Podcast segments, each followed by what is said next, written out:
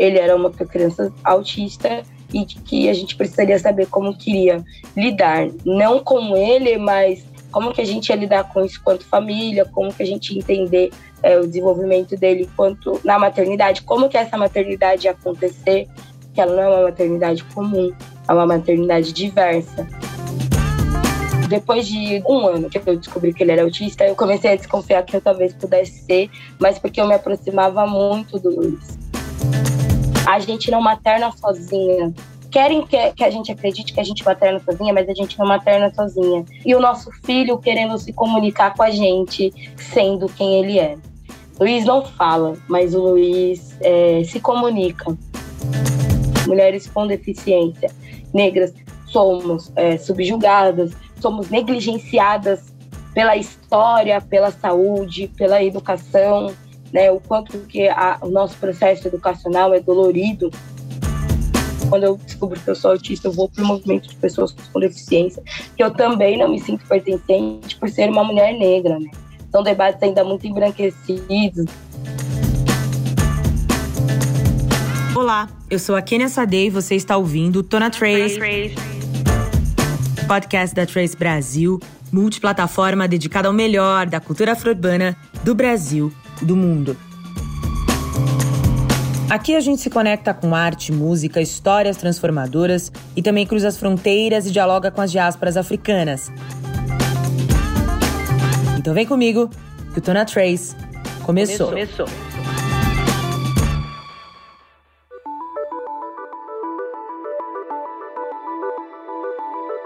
Nessa semana especial Dia das Mães, eu trouxe uma mãezona que faz o maior sucesso nas redes. Ela que é autista ativista, mãe professora, idealizadora do movimento Vidas Negras com Deficiência Importam, Luciana Viegas. Seja bem-vinda, autora Trace. Obrigada, Kênia, pelo convite. Obrigada a Trace pelo convite. Eu estou muito feliz em poder estar aqui, poder discutir num, numa data tão especial, né? É muito importante uh, o Dia das Mães, sobretudo para a gente falar de maternidades que são diversas, que são é, diferentes, né? Da forma como a gente idealiza maternar. Obrigada. Exatamente, obrigada a você. Luciana, a gente sabe que existe uma romantização né, acerca da maternidade, desse amor absoluto, né? Muitas mães projetam sonhos e expectativas naquela criança, e quando a criança aponta algum sinal de deficiência, os pais, num primeiro momento, eles tentam ignorar, eles não procuram ajuda, eles negam né, é, a própria existência daquela criança. Como você descobriu que o seu filho Luiz fazia parte do espectro autista? Na verdade, o, o Luiz, eu sempre trabalhei com crianças com deficiência, né? Antes de ter um filho com deficiência. Então, eu sempre tive essa proximidade é, da deficiência e de, do, do, desenvolvimento infantil. Quando o Luiz nasceu, ele foi diagnosticado com um ano e nove meses, porque a gente percebia que ele se comunicava, mas não da forma convencional, né? Ele se comunicava de uma forma diferente. E isso foi uma das coisas que. O que seria, desculpa, Luciana, o que seria não da forma convencional, só para os nossos ouvintes entenderem, né? Quais são esses ele, sinais? Então, naquela época, ele não falava mesmo, porque crianças até uns dois anos, assim, fala poucas palavras, mas a, ele não apontava, a gente chamava ele pelo nome, ele não respondia. É, é, para ele poder entender determinadas coisas, a gente tinha que ter basicamente a forma prática e a fala mesmo, que na verdade o Luiz ele foi dar o sorriso social com seis meses. E tipo, ele não interagia com as pessoas quando brincava com ele, ria. Ele não interagia de jeito nenhum, assim. Era muito engraçado a forma como ele desenvolvia essa, essas brincadeiras. Então, às vezes ele se interessava por uma coisa e ele ficava dias brincando só com aquela coisa. É, pessoas mesmo, muitos lugares com pessoas, barulhos assustava ele, então ele chorava e gritava muito. Então a gente entendeu que a forma como ele se comunicava não era a forma convencional, né? É, não existe jeito certo de se comunicar. Sobretudo quando você é uma criança com um ano e nove meses. Mas a do Luiz não era a forma que as outras crianças da idade dele estavam estavam desenvolvendo, as relações e tudo mais. Isso foi uma das coisas que fez a gente ficar atento E aí eu tive muita sorte porque eu encontrei médicos e, e pediatras e neuros muito importantes no processo do Luiz. E eles já de pronto, bate pronto, assim, nos primeiros já, já meio que me indicaram o diagnóstico e eu já sabia que ele era autista, né? Porque eu tinha dúvida entre ele ser autista ou ser é, surdo, porque essa comunicação, essa dificuldade na comunicação afeta as duas deficiências. E aí eu, quando me deram a opção dele ser autista, né, falaram assim, oh, ele pode ser autista ou surdo, a gente vai fazer alguns exames para saber. É, eu já sabia que ele era autista. Então isso foi muito eu, eu não tive esse processo de, ah, o médico me disse, a partir do que o médico me disse, eu vou digerir isso. Não, foi muito claro na minha cabeça de que ele era uma criança autista e de que a gente precisaria saber como queria lidar, não com ele, mas como que a gente ia lidar com isso quanto família, como que a gente entender é, o desenvolvimento dele quanto na maternidade, como que essa maternidade ia acontecer, que ela não é uma maternidade comum, é uma maternidade diversa. Depois, com o tempo, eu fui vendo que de fato era diversa mesmo, né? Quando eu recebo o meu diagnóstico. Então, é, foi a partir do coisas... seu filho, né, que você percebeu que você também era autista, né? Você veio a ter o diagnóstico tardiamente, entre mil aspas, né? Porque você descobriu aos 25 anos. Foi a partir do Luiz, na verdade. Depois de dois anos que eu descobri que ele era autista, eu comecei a desconfiar de um ano. Eu comecei a desconfiar que eu talvez pudesse ser, mas porque eu me aproximava muito do Luiz.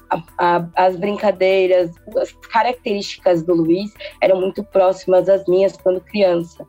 E isso foi um processo muito importante, porque a gente trata a maternidade, tipo, como, sei lá, uma coisa que é uma osmose, né? Então, a gente entende nosso filho porque mãe entende mesmo, a gente se aproxima do nosso filho porque a gente ama ele, então a gente é, é, acha que tudo que a criança tem é parecida com o que a gente tem. E eu passei muito tempo achando isso. Ah, mas ele é igual a mim porque é meu filho.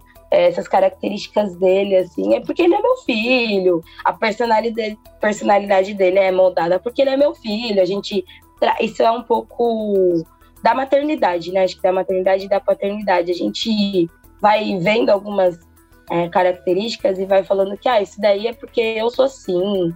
E na verdade, não. Quando eu comecei a reparar em muitas coisas do Luiz, foi porque eu entendia que ele, que ele era uma criança autista e que talvez eu pudesse ter sido uma criança autista e que não foi, não foi diagnosticada. Então, aquele sentimento de inadequação eu passei a vida tendo, e quando eu olho para o Luiz, eu me sinto pertencente, mas eu sinto que eu e ele estamos num espaço de inadequação para a sociedade.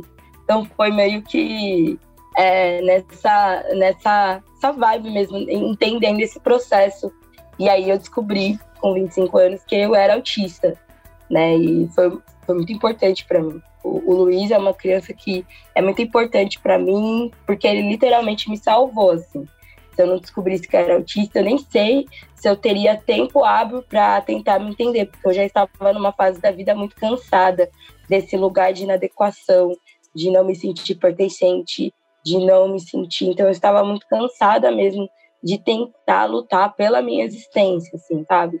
Então, foi uma, um processo que o Luiz, sem dizer uma palavra, conseguiu fazer com que eu, né, essa mãe sentisse orgulho de ser uma mulher neurodivergente e mãe de uma criança neurodivergente. O Luiz trouxe isso muito é muito forte isso na gente assim. E a relação que eu tenho com ele é muito forte também de quando eu tô entrando em crise eu aviso ele. Então filha a mamãe tá muito desorganizada muito desregulada. Aí ele me ajuda ele fica mais calmo quando ele está entrando em crise, ele me avisa daquela forma dele e aí eu ajudo, eu converso. A gente se tem como um, um, um ponto seguro ali, né? De orgulho, de afeto, de carinho. É muito bonito.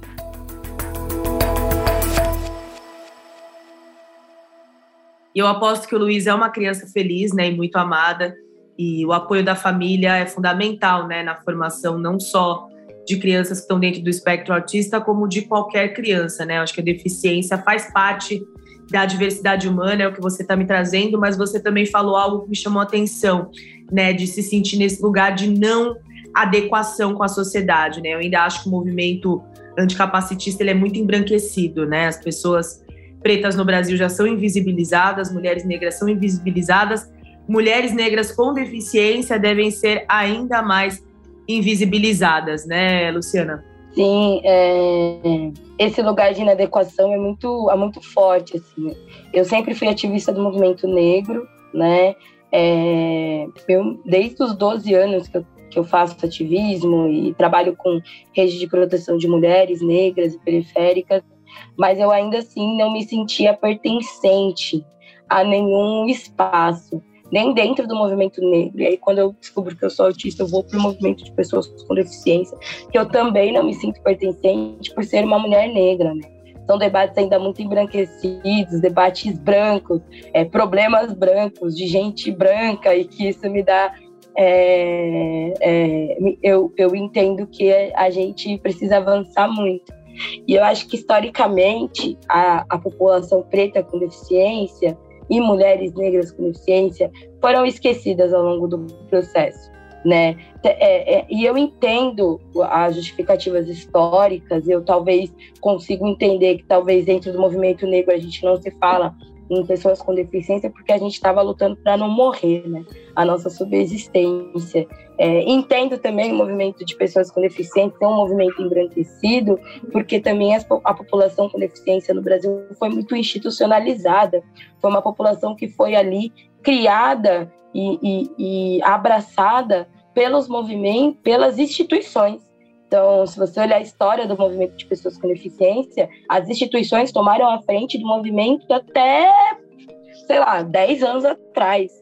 E aí hoje a gente ainda. E é, obviamente, se a gente está falando de instituição, a gente está falando de pessoas brancas, de homens brancos tomando decisão sobre pessoas com deficiência intelectual, deficiência física e mais uma série de coisas. Mas eu acho que esse resgate histórico precisa acontecer em algum momento. Eu vejo agora a gente conversando sobre diversidade, o movimento negro entendendo a importância de pessoas de vidas negras com deficiência, é, é, o movimento de pessoas com deficiência também entendendo essa importância nesse movimento de resgate histórico mesmo, de, de tentar retomar essas histórias que foram de pessoas negras que foram institucionalizadas, mortas dentro de hospitais psiquiátricos, que estão sendo constantemente hipermedicalizadas, né?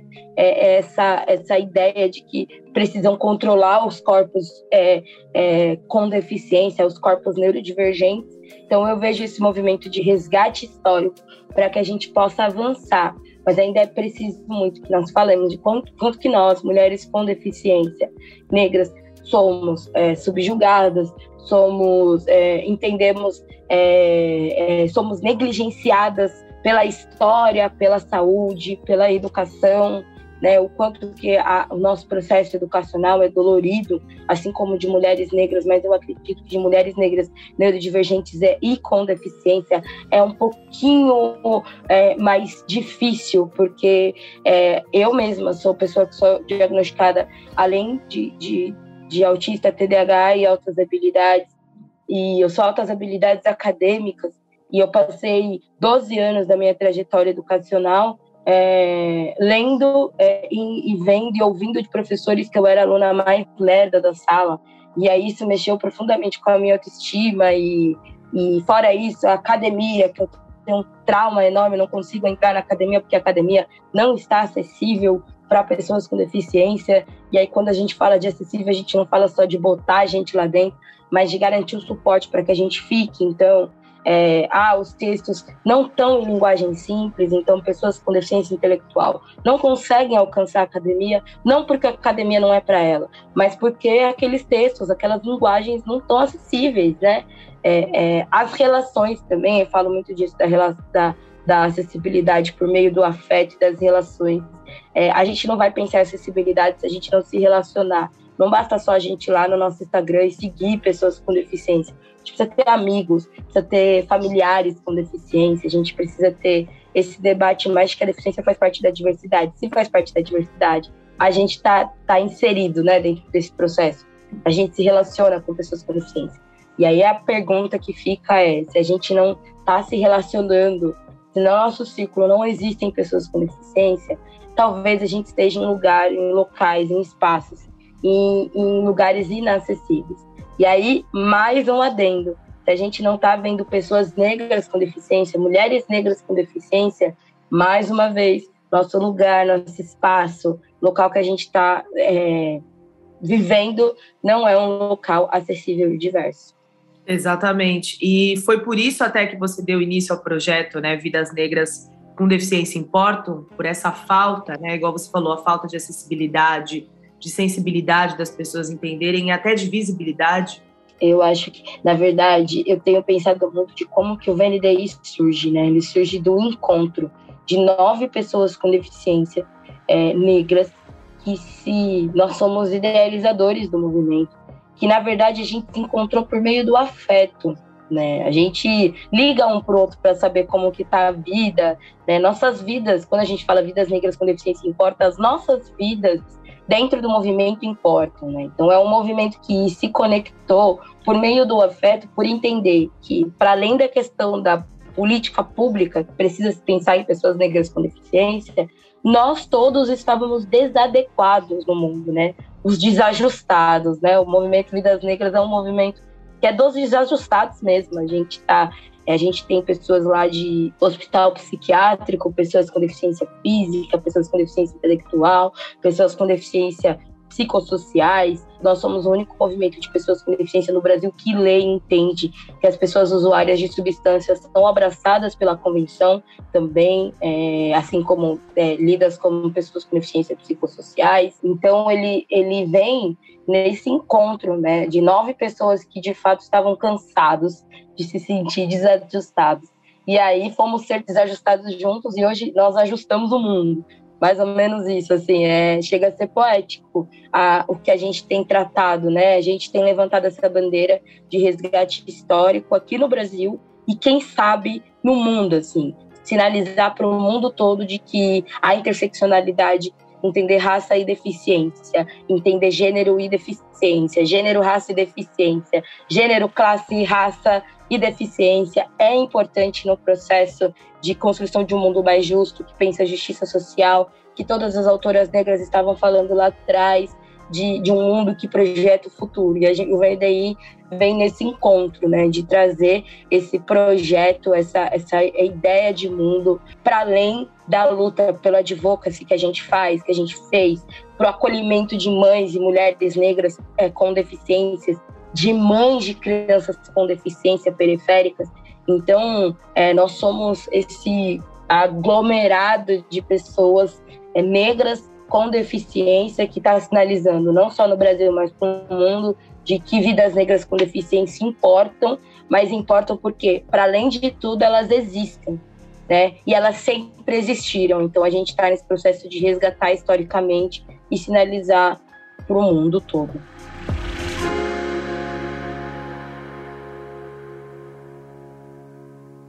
E é muito importante esses trabalhos que vocês fazem até para que haja uma transformação dessa realidade efetivamente, né? Você citou numa, numa outra fala anterior, né, sobre as universidades não, não terem acessibilidade, mas aí queria voltar e falar da questão da escola, né? Por exemplo, seu filho deve estar tá na escola. A escola, você sente que é um lugar inclusivo, que está mudando, porque eu sinto que as escolas ainda não estão preparadas para a inclusão de crianças né, no espectro autista ou que tem algum tipo de deficiência, né? Falta acessibilidade ainda, Luciana? É, é, é, eu, se você me perguntasse isso há dois anos, eu ia olhar para você e falar assim: meu Deus, a escola não acolhe meu filho, é uma tristeza, uma, uma, um horror. Mas a escola atual em que ele estuda pensa a inclusão de uma forma muito surreal e chega até a ser utopias. E funciona, né? Luiz tem se tornado um menino cada vez mais. É, é, é a inclusão ideal, eu acredito. É a inclusão que a gente luta para que aconteça. Mas eu também tenho, entendo, por ter contato com outras famílias, outras mães, eu entendo que essa, essa escola, ela é fora da curva. Que a curva é, são escolas que não estão preparadas, não estão, investem em acessibilidade, né? Não investem no processo acessível da coisa, não investem na, na construção de, de, de, de mais escolas e mais espaços que pensem acessibilidade. Não investe em tecnologia assistiva, não investe em informação para os professores sobre a comunicação alternativa, que não é por meio da oralização. O Luiz é um garoto não oralizado. É, e entendo que a gente tem muito que avançar. Mas eu tenho um pouco de medo da quando a gente critica a escola pública e fala que ela precisa melhorar, a gente cair na narrativa de que então cria uma escola especializada só para pessoas com deficiência. Porque isso também não é certo. Também não é uma, uma das coisas que é justa. Isso também não é sobre educação. Porque aí a gente tem que entender isso. Quando a gente quer especializar o debate, ah, só pessoas com deficiência, daqui a pouco a gente está para só pessoas negras, só pessoas pobres. E aí é, a gente começa tá... a apartar, né? Começa a apartar. Exatamente. Sim. A gente acaba afastando as pessoas, afastando o debate. E a gente está falando sobre centros clínicos. A gente não está falando sobre escola. Escola é lugar de diversidade, onde a gente encontra o outro é na diversidade. É, a escola não é bom só para pessoa com deficiência, ela é boa para todas as pessoas entenderem. Foi na escola que eu descobri que existe, um, por exemplo, eu sou de uma pessoa, de uma família do candomblé, da Umbanda. E aí foi na escola que eu descobri que existem igrejas, religiões. Olha que surreal, assim, né? O, o, a diferença veio, porque a minha família é toda é, me criou dentro de um processo de racialização, né? Mas aí eu sou a pessoa que sou do candomblé, da Umbanda, que tem ali a, a crença, e vou para a escola e descubro que existem igrejas, que igreja, igreja evangélica, igreja católica, que existe intolerância, né? A escola me ensinou que existe intolerância, me ensinou como combater a intolerância. A escola me ensinou que existem pessoas com deficiência, me ensinou como lidar com pessoas com deficiência, como que eu posso ajudar é, pessoas com deficiência, como que eu posso existir sendo uma pessoa com deficiência, não sabendo que eu era. Me ensinou sobre racismo, me ensinou sobre antirracismo. Então, a escola é esse espaço diverso.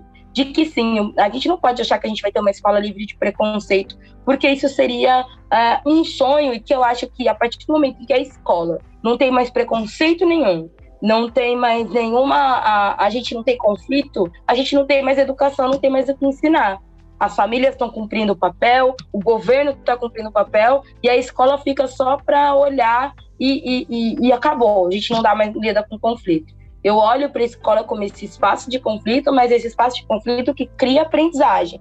O que a gente tem hoje é um espaço de conflito que reforça estereótipos, que não, processa, não constrói aprendizagem, que não constrói senso crítico e que simplesmente, no, quando lidar com dificuldades muito fora da realidade, a solução que ela dá é apartar. Então, essa escola ela precisa mudar. Escola atual, né? É, é simbólico isso, né? A gente está numa. A gente pegar uma pessoa do século XVIII e jogar dentro da sala de aula e ele reconhecer que ele está numa sala de aula significa alguma coisa que não está legal né? Pô, se passou alguns séculos aí, o negócio, não, o formato físico não mudou, a gente tem um problema, né? Um problema sério. É, e eu acho que esse é o problema da escola, ela precisa ser reestruturada, ressignificada, né? Não tem a ver com a ideia do que é a escola, mas tem a ver com o que a gente entende como saber. Né? Esse saber acadêmico também, será que vale, será que não? Será que a gente não pode falar de saber diaspórico dentro da escola, de saber popular? Né? A gente está falando de um país que foi, que já era país, já era nação antes dos colonizadores chegarem aqui, né? E aí esse saber a gente nunca tem acesso a saber, a não ser quando a gente cresce. E aí a gente precisa ser letrado para poder entender como que as coisas funcionaram antes da gente estar aqui.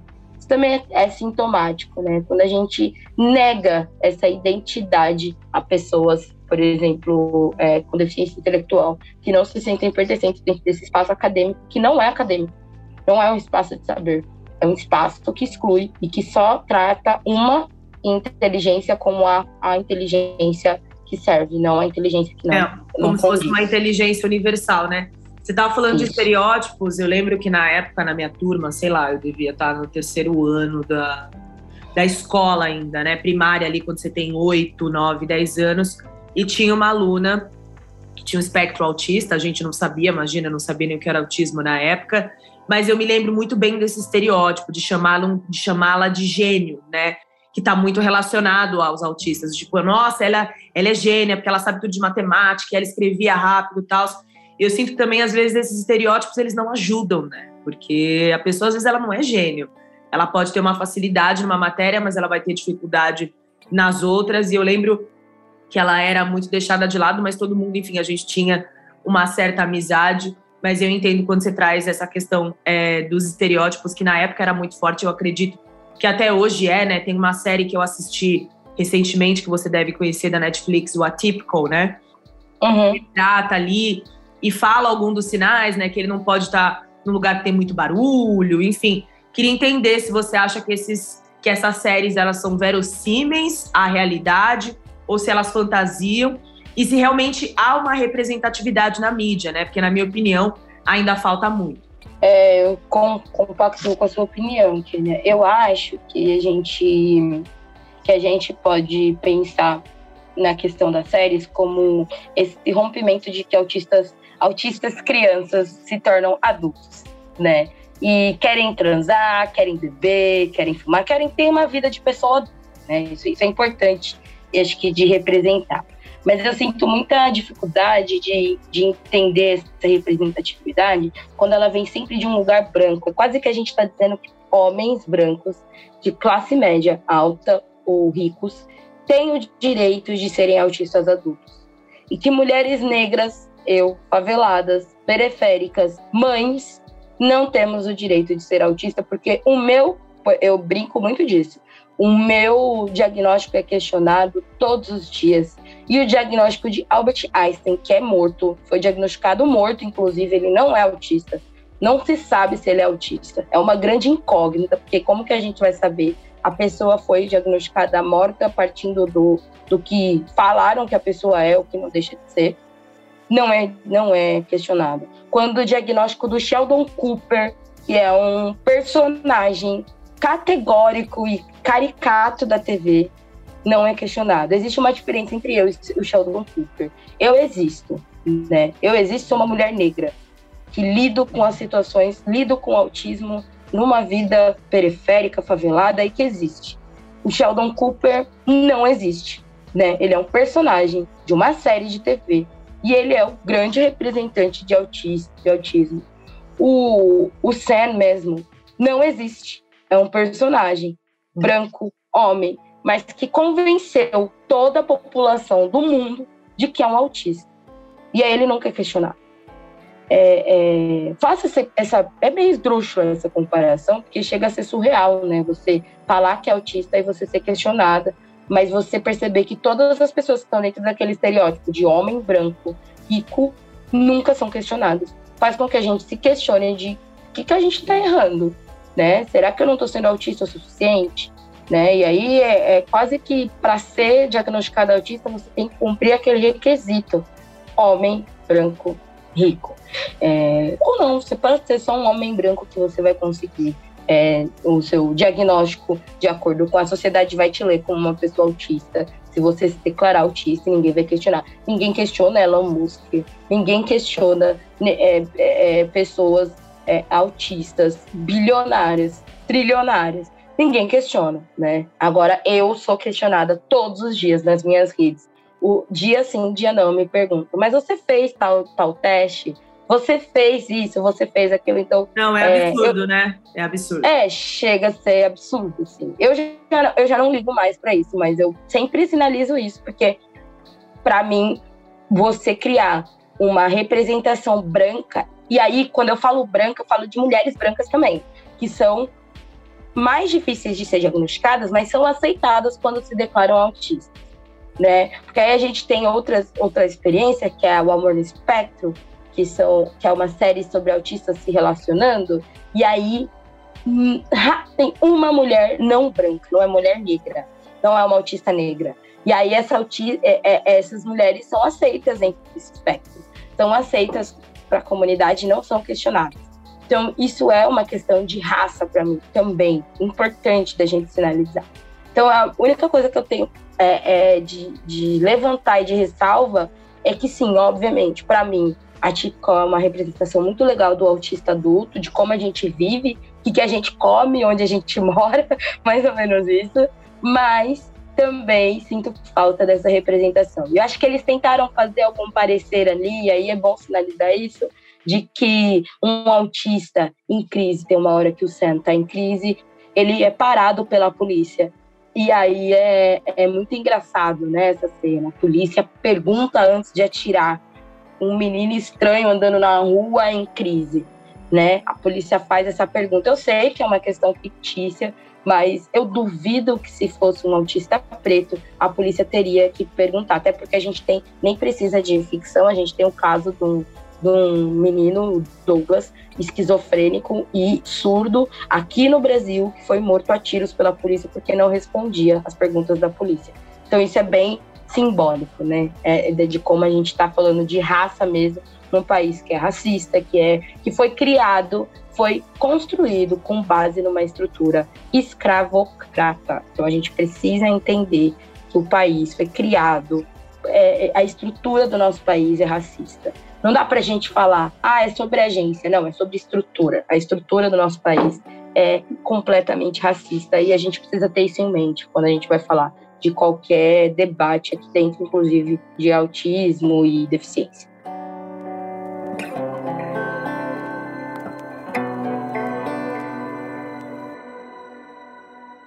E, Luciana, a gente está quase chegando no finzinho aqui do nosso podcast. E eu queria que você deixasse uma mensagem para a mãe que está nesse momento descobrindo e olhando ali para aquela criança e percebe que ela não é uma criança convencional, que talvez ela não fale, ou para as mães que têm já os seus filhos autistas, qual mensagem você gostaria de deixar aqui para elas?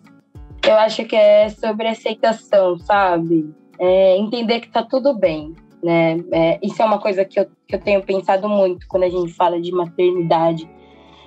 A maternidade atípica é cansativa, ela ela tira um pouco da nossa paz, porque a gente não materna sozinha, e é importante que essas mães saibam disso. Querem que a gente acredite que a gente materna sozinha, mas a gente não materna sozinha. É um médico falando o que a gente deve fazer, é um terapeuta dando pitaco de como a gente deve agir, é, e o nosso filho querendo se comunicar com a gente é, de como que ele se sente melhor sendo quem ele é. é. Eu aprendi no meio desse processo a ouvir o Luiz. Luiz não fala, mas o Luiz é, se comunica é, eu aprendi e eu tenho sido muito feliz nessa, nessa construção. Tanto eu, quanto o meu marido, quanto é, as pessoas. A gente não tem tanta rede de apoio, é só nós dois mesmo, mas é, só ser nós dois já ajuda muito. Mas quanto a nossa filha, a gente aprendeu a ouvir o que, que o Luiz acha importante no processo de, dele de terapia, o que, que ele acha importante no processo da construção dele quanto identidade, o que, que ele não acha importante, o que, que ele acha, o que, que ele se sente confortável. Isso ajudou muito, inclusive, a gente ter é, é força para lutar com esse mundo que é capacitista e que não aceita os nossos filhos. Então é isso, mãe, respira de verdade, assim, respira, é, toma um ar e ouve o que seu filho tem a dizer de verdade. É, tem como ouvir o seu filho, ouve para que você não se sinta tão sobrecarregada, tão é, cansada do, do processo ou que se você se sinta cansada, você tem ali uma, um entendimento de que vale a pena porque eu estou fazendo o que meu filho quer que aconteça, eu estou fazendo o que, o que vale para o meu filho. E se permitir né, nesse processo. E se caso se sentir muito sozinha, vem para o NDI, que a gente acolhe mães também, conversa com as mães. A gente vai fazer uma roda de mães, assim, na, em São Paulo. Então, é, é só ir no nosso Legal. site, no, nosso, no meu Instagram. A gente está sempre falando. A gente também tem uma parte de mães lá, um, um núcleo de mães que a gente acolhe essas mães para conversar e para escuta mesmo, ouvir o que, que essas mães têm para dizer para a gente. Deixa o seu arroba, Luciana, por favor. Meu arroba é uma mãe preta autista falando, é enorme. é, é, e também tem no Twitter, que eu tô pra lá também, mas eu tenho estado mais no Instagram do que no Twitter ultimamente. É arroba Lu, U, dois U's, né? V, underline Viegas. É, ou pode ir lá no Instagram pesquisar só Luciana Viegas, aí já aparece esse arroba enorme, que é uma mãe preta autista falando. Só queria terminar com uma frase, né, de que você falou que nenhuma mãe materna sozinha, né, que tem uma rede de apoio, tem um provérbio africano que diz, né, precisa uma aldeia para se educar uma criança, mães, vocês não estão sozinhas.